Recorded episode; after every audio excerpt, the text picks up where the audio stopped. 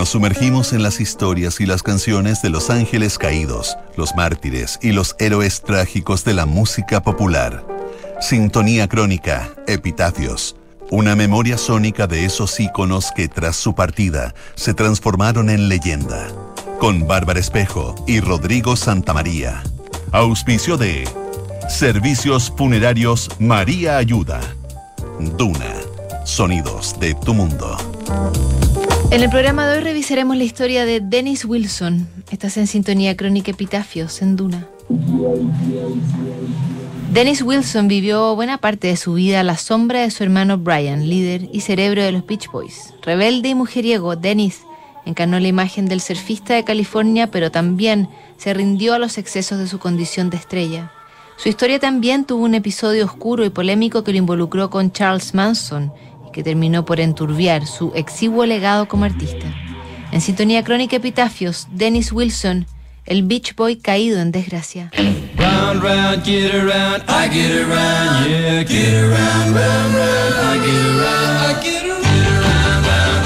Dennis Wilson fue el hermano del medio en una familia donde todos intentaban sobresalir, pero solo uno era catalogado como genio. Cuando los Beach Boys hicieron sus primeras armas, Brian Wilson nunca tuvo la intención de incluir a Dennis en el grupo, solo terminó por aceptarlo tras la intercesión de su madre. En todo caso, su hermano lo condenó a un segundo plano, a cargo de una batería que ni siquiera podía tocar en las grabaciones, ya que se contrataban músicos de sesión. Irónicamente, Dennis Wilson era el ejemplo vivo de lo que representaban los Beach Boys, de mejor apariencia que sus hermanos, mujeriego y parrandero. Dennis abrazó la cultura del surf cuando el grupo aún no tenía claro su norte. En esos primeros días, él inspiraría buena parte de las canciones que inmortalizaron a los Beach Boys, como la banda sonora de California en los años 60. Dennis también cargaba con los abusos físicos que recibía de su padre, Murray Wilson, aunque sus hermanos también soportaban un trato feroz, al punto que Brian quedó sordo un oído por los golpes de su padre. Fue Dennis quien sufrió los peores maltratos. Su personalidad rebelde lo hacía en blanco ideal para un hombre conservador y autoritario que consideraba a los Beach Boys su proyecto personal. Esa falta de apego a una figura paterna alimentaría su inseguridad durante toda su vida.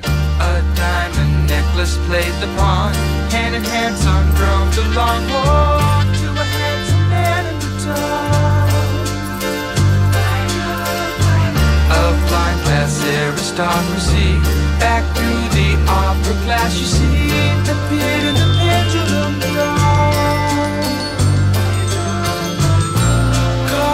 needed ruin stop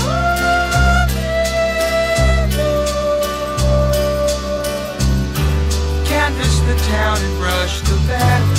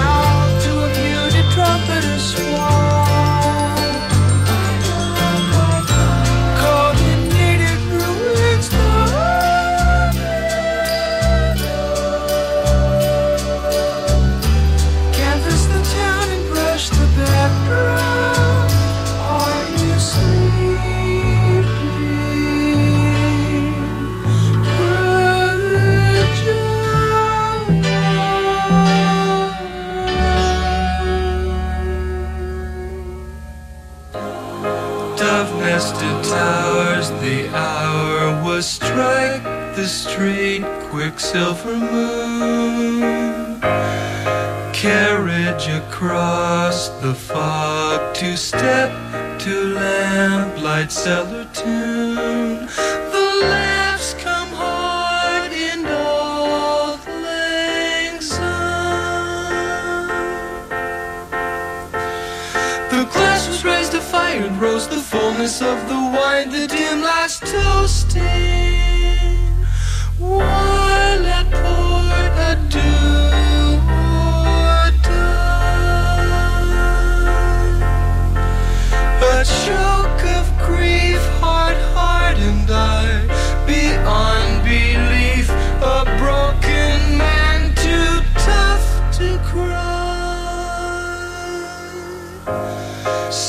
up. Mm.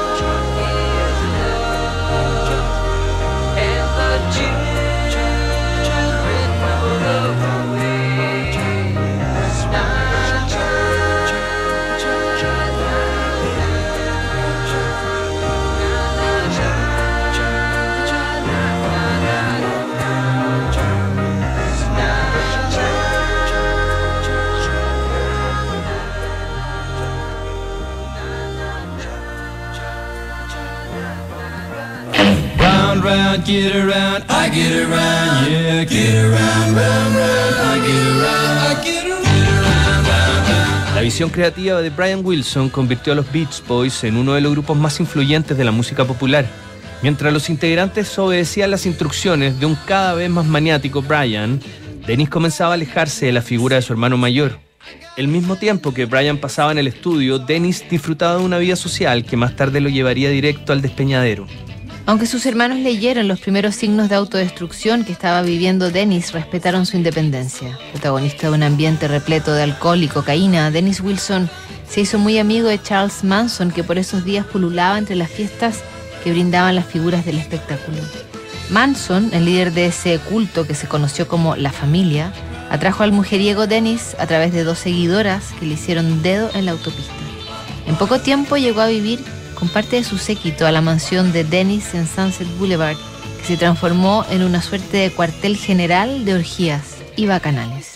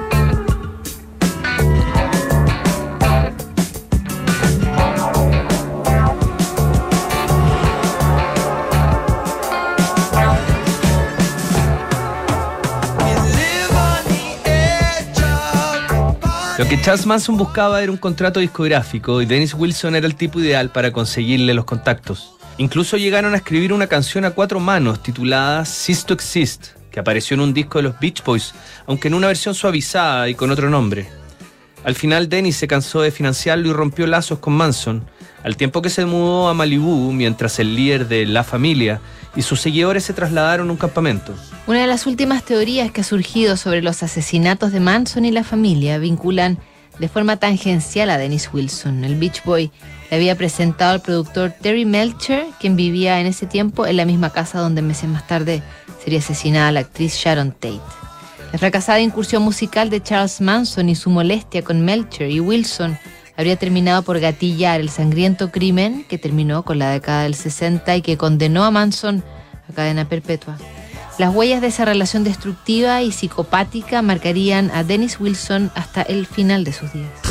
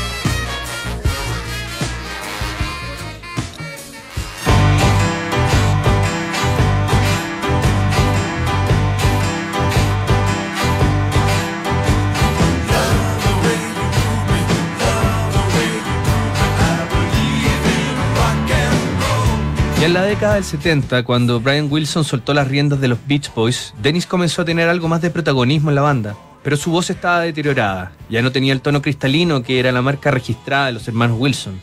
El alcohol y el cigarrillo lo hacían sonar como un veterano, hundido en sus propios excesos. Mientras los Beach Boys languidecían, Dennis Wilson comenzó a buscar su propio camino musical. Cambió los tambores por el piano y comenzó a componer sus propias canciones donde se notaba la influencia muy marcada de Elton John. La escena de los 70 para un personaje como Dennis parecía más que apropiada para desarrollar una carrera como solista.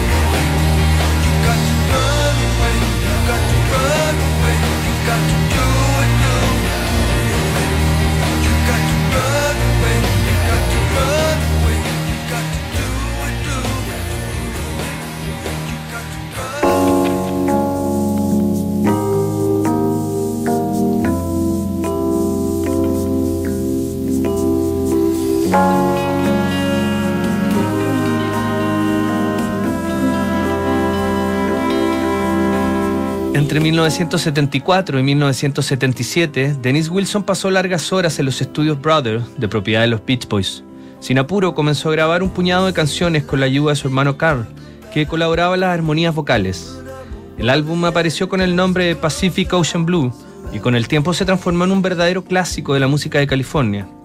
Así todo, Brian Wilson confesó que nunca le puso mucha atención al disco de su hermano y tampoco recordaba haber escuchado sus canciones. A pesar de sus proyectos musicales, la vida de Dennis seguía cuesta abajo. Sus hermanos hicieron todo lo posible para que entrara a un centro de rehabilitación, pero el alcohol y la cocaína pudieron más. La depresión y la soledad también comenzaron a cobrar su cuota en la vida de Dennis, que se recluyó en un yate anclado en Marina del Rey. El 28 de diciembre de 1983, poco después de cumplir 39 años, Dennis Wilson se lanzó al mar completamente borracho y desapareció entre las olas. Su cuerpo fue encontrado siete días después por los guardacostas de California y fue enterrado en ese mismo mar, después de una ceremonia privada donde sonó su canción Farewell My Friend, último legado de su único disco solista.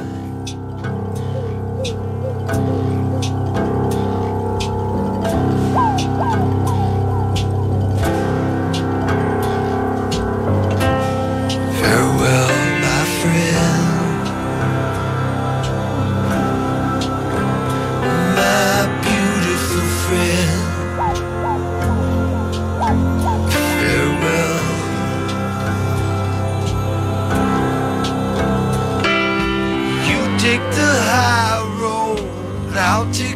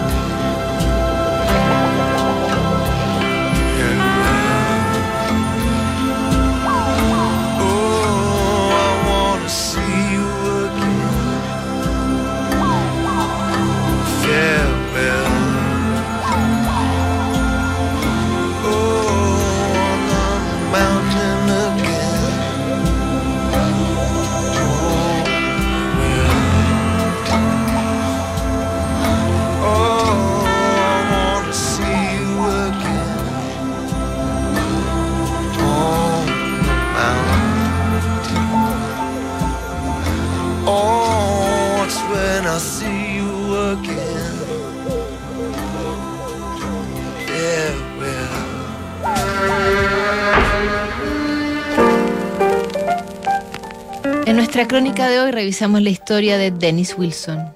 En el próximo programa, Janis Joplin, Sintonía Crónica, Epitafios, no te lo pierdas. ¿Sabías que puedes comprar de forma anticipada los servicios funerarios de María Ayuda? Entrégale a tu familia la tranquilidad que necesitan y estarás apoyando a cientos de niños de la Fundación María Ayuda. Convierte el dolor en un acto de amor. Cotiza y compra en www.funerariamariaayuda.cl. Siguen aquí los sonidos de tu mundo. Estás en Duna 89.7.